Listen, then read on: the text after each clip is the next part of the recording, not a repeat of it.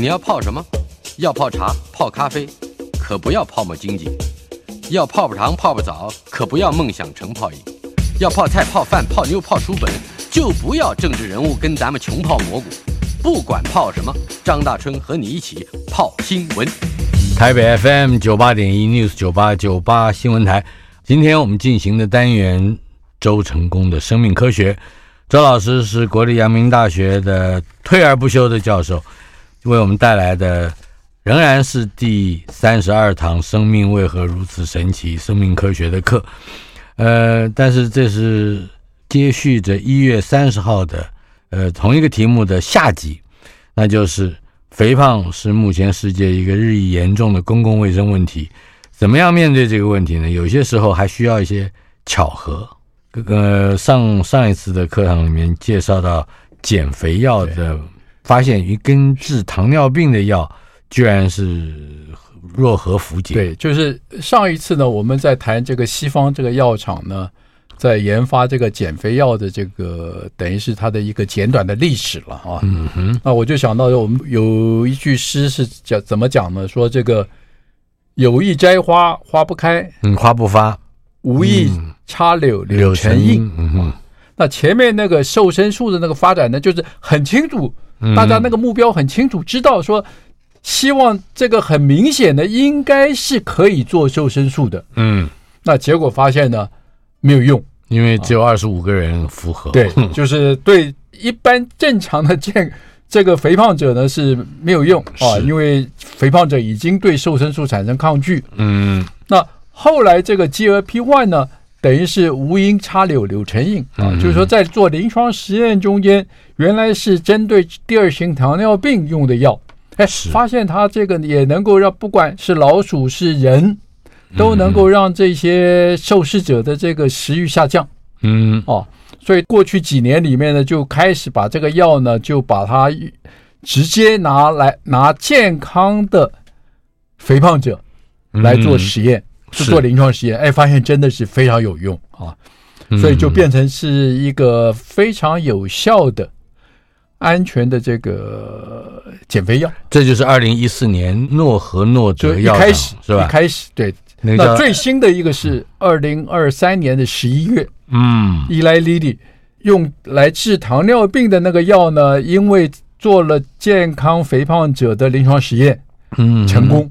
可以达到减肥的效果，所以换一个标签，就原来来药厂就推出，就是那个那个成分是完全一样的，嗯。啊，他就换一个标签，从治糖尿病现在换成治这个叫做减肥啊，叫 Zepbound 对，可以可以这个减肥啊，嗯哼，那这样听起来好像好像没有问题了啊，嗯哼，事实上这个 GLP-1 的这个减肥药。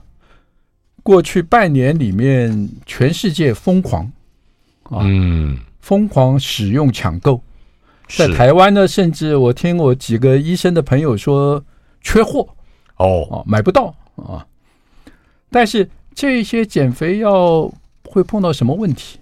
嗯，那我后来知道它的价钱啊，我觉得第一个问题就是它的价钱其实是不便宜的哦。像伊莱莉莉这个最新的这个减肥药，它号称是已经是减价了，因为原来二零一四年那个药厂出来的这个减肥药呢，嗯，虽然是一个礼拜打一针，一个月用药的这个药价，嗯，是一千三百美金，哦，一千三百美金，四对。四万多，对，伊莱莉莉的这个药呢，他说，哎，我们减价，也一个月是一千美金。那也要四三万美金，三万台币。对，那也差不多。台湾的，好像记得有人是说一针是九千台币。嗯，啊，就是一个月打一针。哦，是针剂，针剂啊，针剂，一个月打一针。那现在问题是要打多久？是这个减肥的效果能够维持多久？嗯哼。那现在这个伊莱利迪的这个临床实验呢，他们第一个做了一年，大概五十五个礼拜。嗯，他证明能够让肥胖的人体重下降，是，啊、所以 FDA 就批准这个药可以，这个药可以用来做减肥。嗯嗯，但是他们的临床实验呢没有停止还继续在做，是。继续在做，就把前面这一年用药的啊，用药的这批人，嗯，再把它分成两类，一类继续用药，嗯，另外一类呢停药，哦，看看用了一年之后，如果停药，那减肥的效果会怎么样？嗯，用了一年之后呢，平均这些肥胖受试者的体重呢下下降了百分之二十二。嗯，啊，那他们就再继续做半年，继续再做半年，继续用药的人体重会持续再下降大概百分之六。啊哈，但是问题呢，这半年停药的，嗯，哎，体重又回来了，恢复了多少呢？回恢复到原来的一半。啊，嗯，啊，就是原来，比如说原来用了一年体重。原来一百公斤的人，现在变成八十公斤，是。但是呢，停药了半年以后呢，体重又慢慢慢慢回去，变成九十公斤。嗯哼，啊，那所以这个告诉我们什么？告诉我们你不能吃一辈子啊，你不能停了。是啊，不能停，那不是变成你一辈子都是嗯 终终身要用这个一个月将近三万块钱的这个是。那我觉得这个是在对一般人来讲，这是一个很大很重的这个经济负担了。嗯，那还有一个就是这个吃药的人啊，他他年纪多大？比如说他六七十了，他还有必要减？哦呀呀呀，这个当然是，但是我觉得这个怎么讲还是太贵。是啊，一个月三万块，一年就三十几万了。嗯。对于那个年轻的需要嗯嗯维持一定的体态来工作或者来生活的人，对对对，那可能还有一点价值。对，但是还是但是我觉得还是太贵了啊。那另外一个就是它长期使用到底会不会有什么问题？是，因为这些药物的作用都是透过大脑。它的标的在哪里？它的标的是我们的神经系统，因为大脑控制食欲嘛。对对对，大脑控制食欲，你透过这个东西来影响这个神经，长期会不会有什么问题啊？这个其实是一个问号。是。那过去也有人，也有药厂，针对这个大脑控制食欲的那些神经系统呢，想要发展药物。是啊。那结果都是临床试验一开始做一下就立刻停止。哦，因为受试者很明显的会产生，比如说像忧郁症啊，甚至沮丧、想自杀的这个的念头出现，所以就停止啊。所以这个 GLP-1 长期的效果，坦白讲是一个问号啊，是一个问号，是。那我们对于减肥这件事情还有什么样的？哦，那我们就要再想，那还有没有什么其他的思考路线呢？的办法啊？嗯，那所以这个时候，坦白讲，就要回到我们基本对我们身体能量代谢的了解。嗯嗯。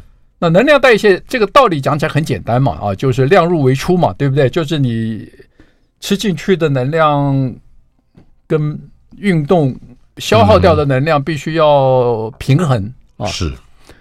那对肥胖的人来讲，很明显的就是进来的多，出去的少。嗯，好，那接下来的问题就是说，那我们这样子能不能够增加我们身体能量的消耗？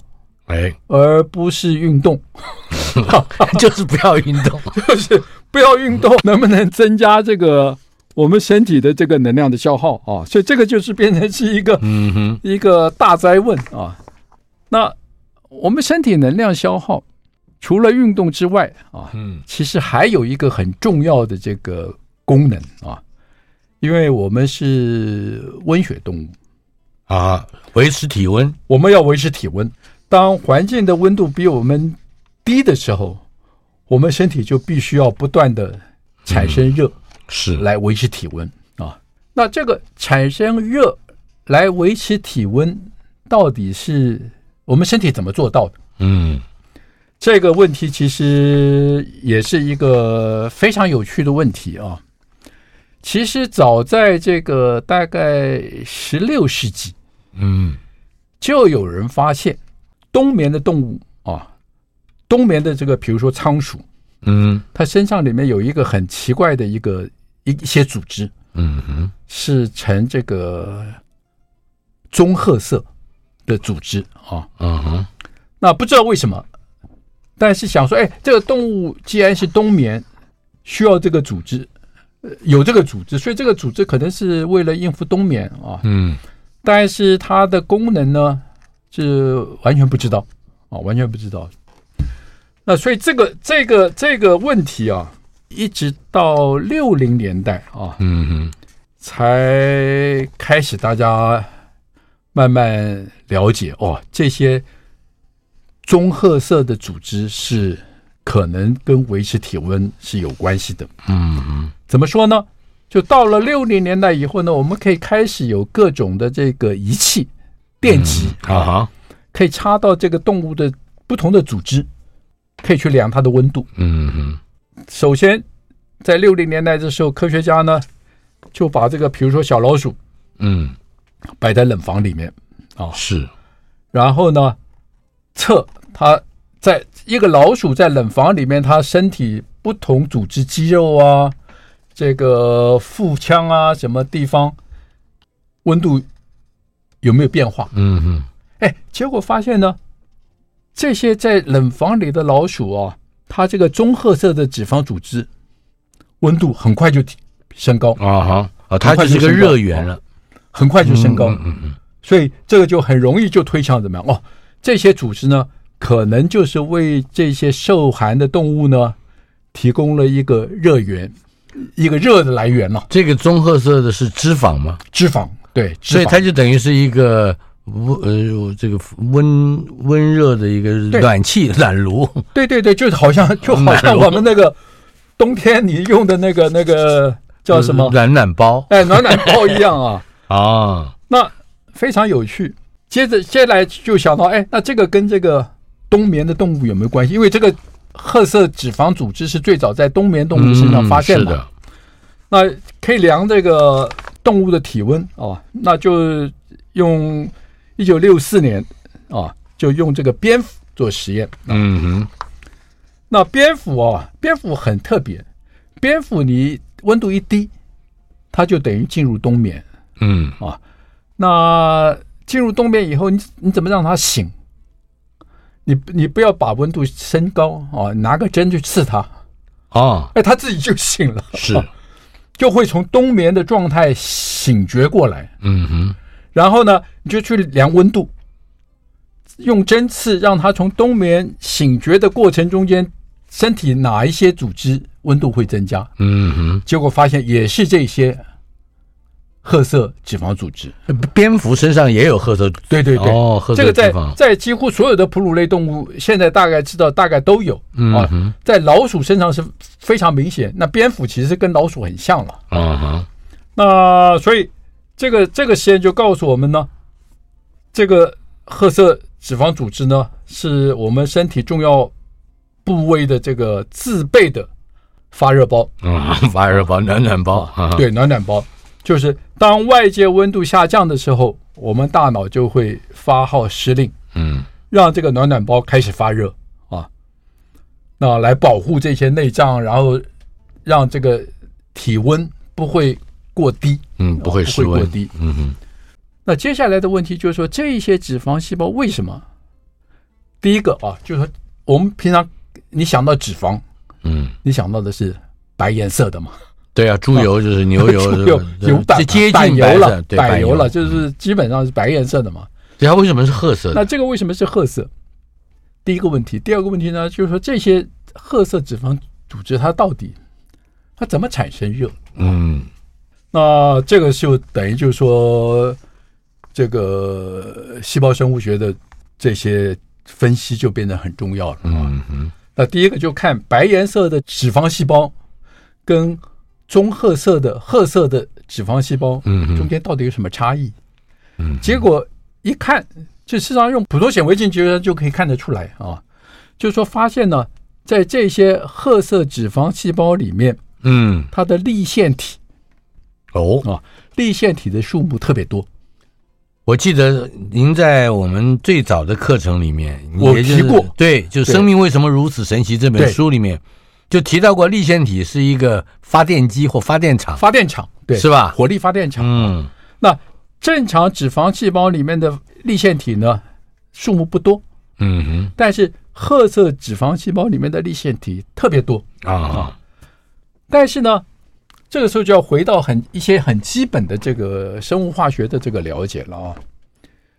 粒线体在正常细胞里面，它的功能它是火力发电，是。它是把食物的能量啊，把它萃取出来，把它转变成细胞能够利用的化学能量，嗯、叫 ATP，化学能，对对，ATP，嗯，就是普通细胞需要能量的时候呢，它这个能量的来源最主要的来源是 ATP，是。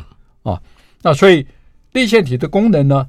正常的功能是把食物中间的能量，嗯，转变成 ATP，像葡萄糖啊、脂肪酸啊这些东西啊。那这个转变的过程呢？ATP 转变的过程，我记得我那个时候也讲过啊。转变的过程其实很有趣，就像是什么？就像是日月潭那个明潭水力发电。嗯嗯。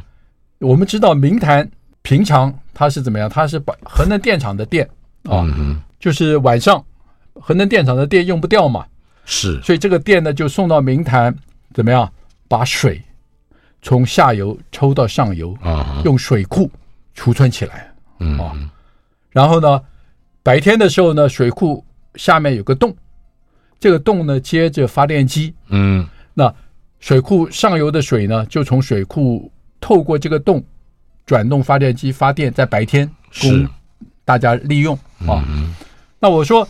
地线体能量转换的这个原理，几乎跟明潭水力发电这个水库的原理是完全一样。嗯，分解葡萄糖，我们也可以想象哦，分解葡萄糖会产生什么？会产生你就想象哎，产生电嘛，嗯，产生高能量的电子。哦，这个时候还没有还没有到 ATP 啊。那粒线体的功能呢，就是要把这个。电子的能量把它转变成 ATP，好，那它怎么转变呢？那我们就说，我说这个跟这个明潭水库完全运作的原理完全一样。这个电呢，明潭水库是把水储存在水库里嘛？是，在立线体，这个水就是氢离子，嗯，啊，氢离子，这个食物中间分解得到的能量，我们就想象是电的话，作用是把这个氢离子。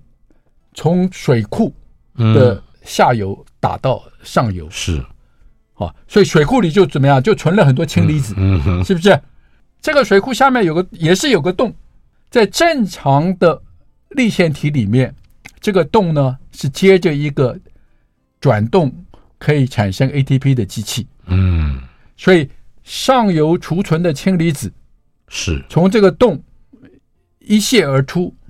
泄洪的时候，就好像泄洪一泄流出来的时候呢，就转动这个机器，是合成了 ATP 了，合成了 ATP。嗯，啊，这个是正常的正常的立腺体啊。嗯，那后来科学家去分析这个褐色脂肪细胞的这个立腺体，哎，发现这好像多了一个东西，在这个立腺体里面啊，哎，而且只有全我们全身的细胞啊，只有褐色脂肪细胞的立腺体里面多了这个蛋白。嗯哼，这个蛋白呢，叫做我们英文叫做 uncoupled protein 了啊。嗯，uncoupled，uncoupled 不能成对的。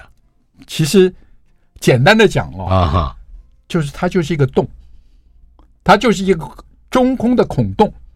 嗯，好，那这个这个蛋白本身就是一个中空的孔洞，是它没有接任何机器。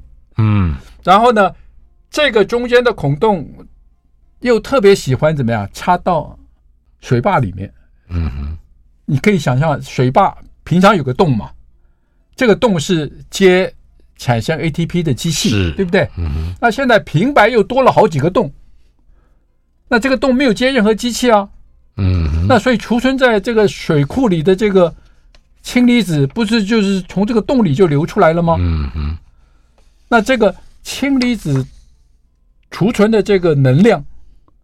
从洞流出来，没有做任何事情啊，它只能够放热，它就变成热放出来，嗯，所以就调节了体温了。对，所以褐色脂肪细胞变成是我们身体里面的一个最重要的，嗯，调节体温的，提供热能，提供热能的是。啊，它等于是消耗葡萄糖，然后产生热，嗯哼，啊，那所以。啊，有了这样的一个概念之后，那大家就在想，如果褐色脂肪组织在身体是消耗能量，嗯嗯，呃，放出热，那我们能不能让它变得更效率更高，或者说是数目变得更多一点？嗯嗯，也就是说它不产生 ATP，它不产生 ATP，它就变成热能，它就变成维持体温。对对对，但是体温会升高啊，那或者怎么办？哎，那所以怎么样？嗯，所以最简单的想法，降低体温，就是你把你体温下降，先降低，然后让它来让你的体温下降。嗯，你的大脑呢？哎，觉得现在体温下降了，大脑就会释放命令。是科学家现在能够找到。对付人的管道很多啊，体温降到三十二度以后，所以所以这个这个，等一下，我们现在进一段广告，稍后片刻马上回来。台北 FM 九八点一 News 九八九八新闻台，周成功的生命科学，周老师在我们的现场为我们上第三十二堂课的后半段。肥胖的确是目前世界一个日益严重的公共问题。呃，很多专家学者们都在研究如何，呃，不运动可以减肥，吃药啊。那么在那个蝙蝠啊，或者是水獭呀，呃，会冬眠的动物之中，由于身体里面有个特殊的褐色脂肪，它它有独到之处，因为它的粒线体只会把食物里的能量转变成热能啊，对对，不去制造 ATP。啊，好了，那么在其他的哺乳动物，像老鼠是，或者它是有比较明显的褐色脂肪，但是人呢，就是这个想法能不能运用在人身上？嗯哼，啊，这个一开始大家是怀疑的，因为大家过去认为，嗯哼，这个我们成人身上啊没有褐色脂肪组织。啊哈，因为你解剖出来看不到，嗯，啊，你看不到有很明显的像老鼠一样。有明很明显的这个褐色脂肪组织。是，所以一开始大家是猜想，就是说哦，也许这个人的褐色脂肪组织啊，只是存在在婴儿身上啊，刚出生的小孩。啊，因为他要保温嘛，嗯，对他很重要啊，所以他有。到了成人啊，这个会因为需要好像不太需要了，就会自动慢慢慢慢慢就会消失，嗯啊。这是最早的一个，而且维持了相当长一段时间，因为我们找不到身上有脂褐色脂肪组织的证据。嗯，这个想法呢，一直到二零零九年，嗯，啊，在这个美国非常权威的这个《New England Journal of Medicine》，就是新英格兰医学杂志，二零零九同时有三篇文章啊出现。证明啊、哦，我们成人健康人身上的的确确是有褐色脂肪褐色脂肪。嗯，那他怎么怎么检查这个褐色脂肪组织呢？他用的一套非常这个精密的仪器啊，叫做正子断层扫描。正子正子断层扫描，嗯哼，英文简称叫 PET 啊，PET P E T 啊，P E T 啊哼。正子断层扫描，这个其实一般人有机会听到。嗯，在什么时候听到呢？就是当你有亲戚朋友如果得了癌症，是听过。这是一个检查癌细胞在身体里面存在的位置的一个检查的方法。是。啊，那这个方法简单的说，就是说，先让病人喝下去一些。经过化学修饰的葡萄糖，那这个葡萄糖上面呢，接了一个氟十九，嗯哼，氟氯溴碘鋯的氟，氟十九的这个同位素。是牙、啊、牙膏的那个氟，对对对，啊、这个同位素佛十九的同位素呢，在很短的时间里面会衰退，会蜕变，嗯。哼，蜕变的时候呢，就会放出一个正子，大家平常。大概比较少听过正子是什么？啊？正子简单的来讲就是电子的反物质，反物质也许大家听过嘛，嗯哼，就是物质跟反物质相碰的时候会消灭，这物质会消灭放出能量来，嗯啊，电子的反物质就叫做正子啊啊。那佛十九在体内，在我们身体里面会 decay，会衰退、衰退，嗯，蜕变。蜕变的时候呢，它就会放出一个正子。那正子细胞在身体任何地方到处都是电子啊，嗯，所以这个正子就很快的会跟周围的电子相碰，嗯，就消失。这个能量不会消失，就就变成伽马瑞，嗯，变成伽马射线，是。啊，所以我们就有一个等于是照相机一样，就去侦测你这个体内什么地方有这个伽马瑞，嗯哼，有伽马射线啊。那伽马射线因为是来自佛十九，嗯，氟十九是接在这个葡萄糖上面，嗯哼，那所以任何细胞吞下去这个葡萄糖就会有讯号。有伽马瑞的这个讯号，嗯、那癌细胞怎么样呢？癌细胞特别喜欢葡萄糖，嗯，所以它会吸收大量的葡萄糖。是啊，所以你用这个电子扫描的话，我们就可以看到这个癌细胞它的位置，它的位置啊，再加上 CT 啊，加上这个断层，嗯，就知道说哦，它是在你的身体的什么部位啊？这个是。现在非常普遍的，嗯，用在癌症的这个侦测上面，嗯，科学家就想到这个方法也可以用来去检查我们身体里面褐色脂肪。有没有褐色脂肪细胞。啊哈，因为褐色脂肪细胞另外一个特色也是一样，喜欢葡萄糖，喜欢葡萄糖，嗯。啊，它喜欢吸收葡萄糖，把葡萄糖转变成热嘛，是。所以，这二零零九年，这是第一次把健康人让他吞下这个佛十九的这个葡萄糖，嗯哼，然后用正子用正子断层扫描，哎，结果发现他身体里面真的是有一些啊，特别是比如说我们这个肩肩胛骨的下方，嗯、这个 脊椎的这个有几个特特定的位置、嗯、有褐色脂肪发亮，那不是癌吗？健康人呢？啊。人家你怎么分分辨的是？就是你，当然你你接下来你可以用电脑断层啊，知道它那个地方绝对不是，那个地方绝对是正常组织。嗯、那你知道这些地方发亮，那你怎么晓得说这个发亮的其实就是你刚刚的问题？嗯，这些发亮的是不是真的是褐色脂肪细胞？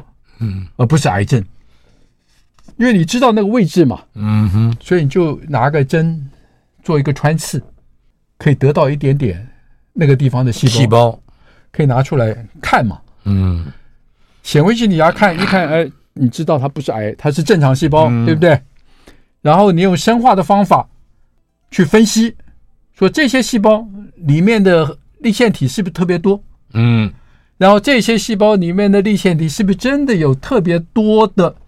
我们刚刚讲的那个洞哈，嗯，uncoupled protein 是。哎，结果发现都是这个两个预测都是都是成立的，嗯。啊，因为 uncoupled protein 呢，只有在褐色脂肪细胞的粒线体才找得到，嗯，啊，所以有了这个，就非常明确的证明说，哎，正常人身上的的确确是有褐色脂肪，是有这个褐色脂肪细胞啊，褐色脂肪细胞的存在，这个是其中的一篇文章啊。那另外一篇文章呢，其实就是用健康人，嗯，然后让他在冷房里面待一阵子，嗯，哎，然后出来以后发现，哎，他的这个褐色脂肪细胞的那个活性，嗯，好像是真的有增加，就是锁骨上方的脂肪组织，对对对，就是，哦、所以连续三篇文章，这三篇文章等于是我们说是人人类。褐色脂肪组织奠定了基础，啊，这个是一个 foundation 啊，没有多少年以前，十几年，二零零九嘛，是。二零零九啊。那有了这个基础之后，那就开始有人就去想，就是说，这个我们能不能够用这个方法啊，在二零零九那个另外那个让他在冷房里的那个。实验呢，我觉得也是也很有趣啊。嗯，就是说，这个是瑞典跟芬兰的团队，嗯，就他找了五个健康的人啊，那然后呢，就看啊，就看这个锁骨上方的这个脂肪组织。那结果发现呢，在冷房里面，这些细胞吸收葡萄糖的能力啊，啊，增加了差不多将近十五倍，是增加了十五倍啊。那然后再用取这个针刺取出它的这个这些细胞，发现它的 UCP 的蛋白的量的确是非常非常多。嗯，所以这。几个实验都确定了啊，它的的确确。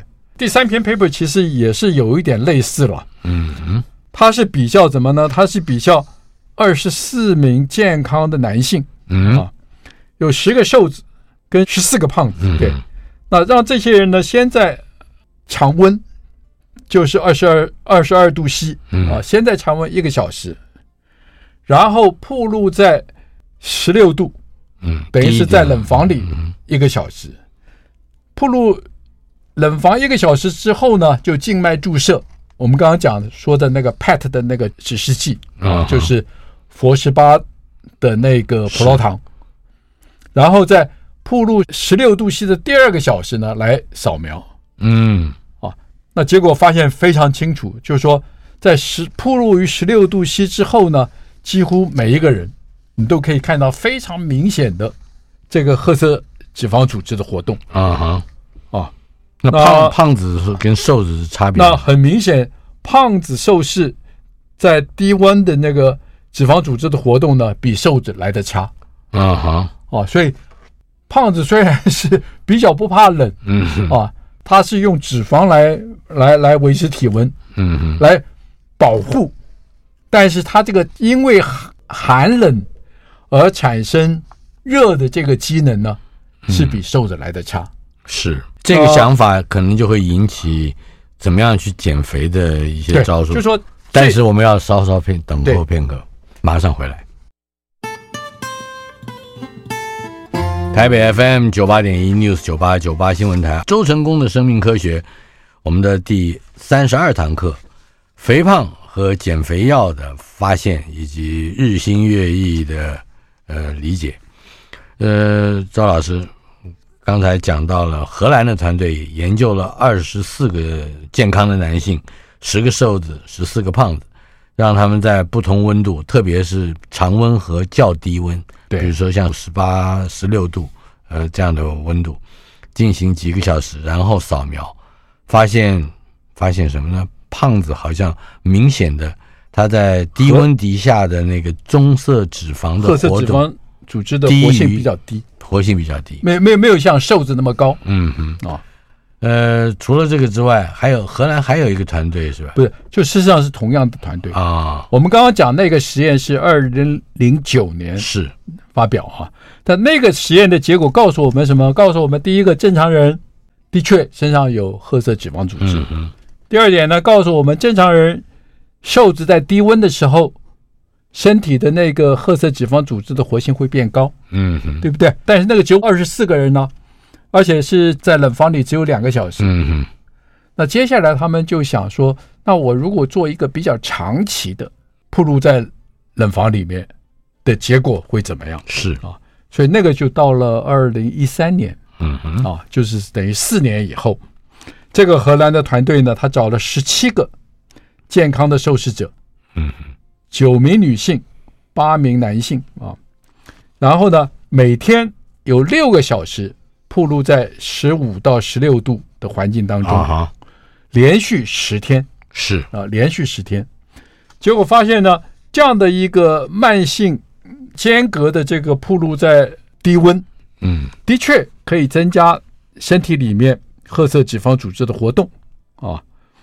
那同时也发现呢，就是说，随着这个体内这个热量的增加呢，这个受试者呢，可以慢慢的习惯低温啊，就第一天觉得很不舒服，第二天、第三天、第四天、第五天，哎，慢慢慢慢，他就事实上是可以习惯了啊。所以在这一篇论文的这个作者呢，就下了一个结论啊，就是说，他说我们人呢，处在这个室内可以变得低温下面。应该是一个可以接受和增加能量消耗的方式啊，那就是中央冷是系统的冷气，把它调到十六度。对，嗯，整个办公室的人都瘦了。对，你每天在那边五到六个小时，嗯啊，也你也不你也不需要整天在那里。是，那所以他认为这个是应该是一个。那得我跟你说，如果是这样的话，一般那个这个公司啊，用这个方法，大家大家迟到早退的会变得比较少，就都想减肥。你迟到早退的就会比较少。那差不多在同样的时间，嗯啊，日本日本的团队呢做了一个类似的实验啊，那他们找了五十一名健康男性，是。啊，在十九度这个温度稍微高一点，嗯哼，曝露两个小时，也发现呢这十九个人他的能量的消耗啊都会增加，嗯哼，所以低温。导致这个能量消耗的增加，跟这个褐色脂肪组织的这个活性呢，是有非常好的这个相关性，啊，非非常好的相关性。然后他们也连续做了六周的实验，就每天十七度，啊，跟十六度差不多了，嗯，但是呢，只曝露两个小时，是，哎，发现真的是可以减少，但是它持续六个礼拜，持续六个礼拜，的确可以减少体脂肪。的含量啊，是，所以这个等于是我看到第一次，就是用健康的人长期，就是说这个方法一定要长期，短期没有效果啊。是，那这个地方至少告诉我们，六个礼拜，每天十七度 C 两个小时，你是可以减少体脂肪的这个量量。嗯，那这里面就想到说，我们如果用温度啊来刺激。这个褐色脂肪组织是这个是一个方法，对不对？那日本这个团队就想到，那有没有其他的方法啊，也可以刺激褐色脂肪组织的活性？嗯哼，这就就想到药物的这个作用啊。嗯哼，那过去知道呢，有一个从辣椒里面分离出来的这个辣椒素啊，就是我们吃辣椒那个辣味啊。嗯，其实就是因为是是辣椒素，嗯，辣椒素引起来的。辣椒素呢，会刺激我们表皮细胞上面的一些受特定的受体，嗯，让我们有热跟辣的感觉。是。啊，那这个受体呢，叫做 TRPV1 啊，嗯哼，这个日本团队就想到，那我如果用辣椒素来刺激，因为这个受体刚好在这个褐色脂肪细胞的表面也有这个受体。嗯褐色脂肪细胞的表面有这个辣椒素的受体，嗯嗯，那这个日本团队就想到说，那我能不能够用辣椒素来刺激褐色脂肪细胞的活性？嗯，这样子是不是也能够达到这个跟受寒受冻嗯的效果？是不是类似？结果他们就找了十个志愿者来参加这个。随机单盲啊，嗯，就是用慰用安慰剂或者是用辣椒素，嗯，那也是持续六周，那测量这个六周在二十七度跟十九度冷铺路前后，用辣椒素或者不用辣椒素，这个体脂肪的含量，嗯，跟能量的消耗啊，结果发现呢，在二十七度，就是说在常温下面，用辣椒素不用辣椒素。这个能量消耗几乎一样，嗯，啊，就换句话说，辣椒素没什么效果，嗯哼，不会增加这个能量的消耗啊。但是呢，用辣椒素用过之后，如果这个是再给它低温，嗯，这个时候就发现能量的消耗明显的比单独的低温来得高，是啊，所以变成这个就变成是一个非常有趣的这个。combination 啊，嗯哼，结合的实验就是说，吃辣椒，低温，低温，这个效果是相乘的啊，嗯哼，可能那个这个能量消耗跟这个体脂肪的下降，可能是可以变得更好，就不需要吃药了啊，不不需要吃减肥药了，对，你要改变温度，吃辣椒，吃辣椒，嗯哼，另外有一些研究呢，就是说这个短期。冷的寒冷的铺路啊，可不可以改善这个肥胖者的这个代谢的状态。嗯，我们因为我们知道肥胖的人他的这个代谢状状态是不好的。嗯，那就想说我让他低温，这个代谢的状态呢是不是会好？那所以他们找了十个肥胖健康的男性啊，BMI 是三十三，嗯，对，这个是在这个肥胖明显的胖肥胖的，就是明显肥胖的啊。然后呢，十天，十天暴露在十五度的温度下面，嗯，而且这个是渐进式的啊。第一天暴露两个小时，嗯哼，第二天暴露四个小时，第三天到第十天呢暴露六个小时，越来时间越长啊。在暴露的这个过程中间呢，是你不能穿长袖，不能穿很多衣服，嗯哼，这个受试者呢是穿 T 恤跟短裤啊。然后是坐在那里啊，就不动啊啊！你不你不需要不需要移动，完了之后用 PET 来量测，嗯嗯，发现呢，肌肉跟棕色脂肪细胞吸收葡萄糖的能力都增加了，嗯嗯，所以现在其实是有非常多的证据啊，显示就是说反复暴露在低温下，嗯，的确可以增加。棕色脂肪细胞的活性，嗯，那我们在家怎么干呢？那日常在家怎么做啊？那这个其实还没有一个非非常有系统的这个研究了啊哈。不过在挪威极地大学，就是在挪威那个北极圈里面有个大学啊，那个地方是长期寒冷的。嗯哼，那个大学里面有一个叫做 Minson 教授，嗯，他就说啊，他就建议他说这个。冷水，冷水淋浴，嗯。啊，可能是一个好的这个起步，是，所以他怎么建议呢？他就是说，在一周里面啊，一个星期里面，每天淋浴的时候啊，你就淋浴的时候，第一个把水开到最冷，就不加不加热水的时候呢，水量开到最大，这样子你全身从头嗯。淋到全身。是。啊，十五秒，十五秒钟，就是不要不要太久，嗯，太久可能大家都受不了啊。嗯，十五秒，就让水流过你的头颈全身，嗯啊，十五秒之后把水温提高，那让自己暖起来，暖和起来。啊。然后呢，每周以十五秒的增加，就这个礼拜十五秒，下一周是下一个三十秒，然后四十，再下面四十五秒。连续四周，搞一个月啊，一个月。嗯，那他说你这位教授，我觉得那个 comment 很非常有趣。他说啊，你应该每次淋淋浴之后啊，嗯，你要问自己，你接下来几个小时里面你的感觉是怎么样？嗯，大部分的人是觉得心情会变好哦哦，就是说淋浴冷水淋浴之后呢，心情会变好，嗯，好像变得更有活力。是，但是当然也有人呢会讨厌啊哈，就不喜欢，不不高兴。啊、那他认为这个就是第一个，就先测试你适不适合用这样的方式来这个来减肥，来减肥啊。那他当然建议说，哎，你做之前你最好先问一下你的医生啊。对，你万一有心脏病，对对，你万一有心脏病，嗯、或者你过去曾经有心脏病的历史呢，这个都需要注意。可是我有一个相对的看法呀，我每一次看到那个俄罗斯啊，俄罗斯人在极地冬天非常冷的地方跑去游晨泳，是冰水里面游。哦呀，这个他们这个在所以那些游游泳的都是胖子。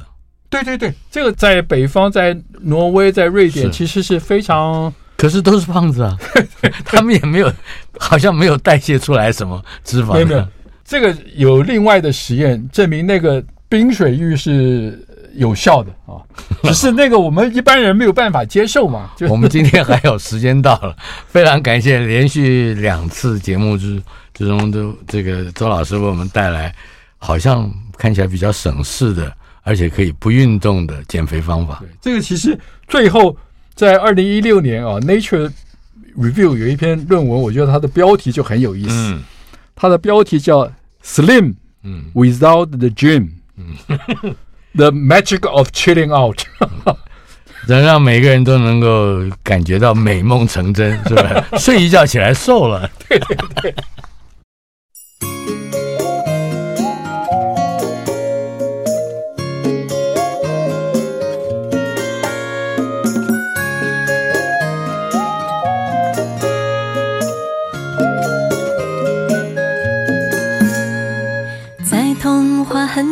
时间。是个多奢侈的念头。终于搜集够多的伤口，才懂八十分的幸福已足够。你让我感动是多过心动，踏实却比浪漫来得持久。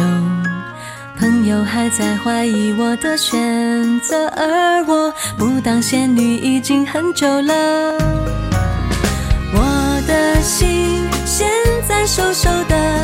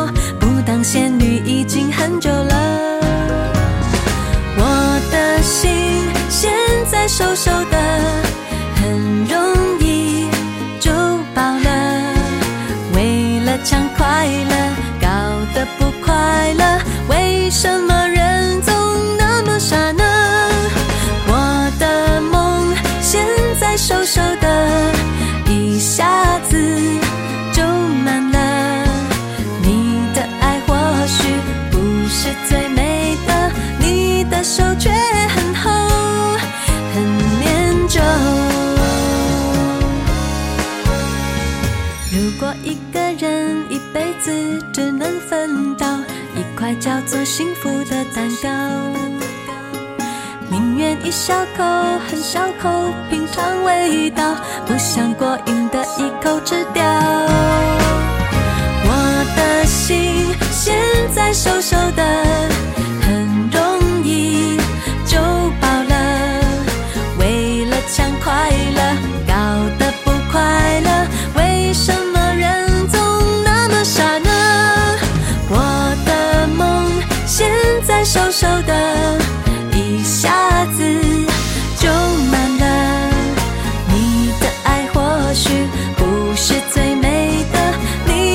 都觉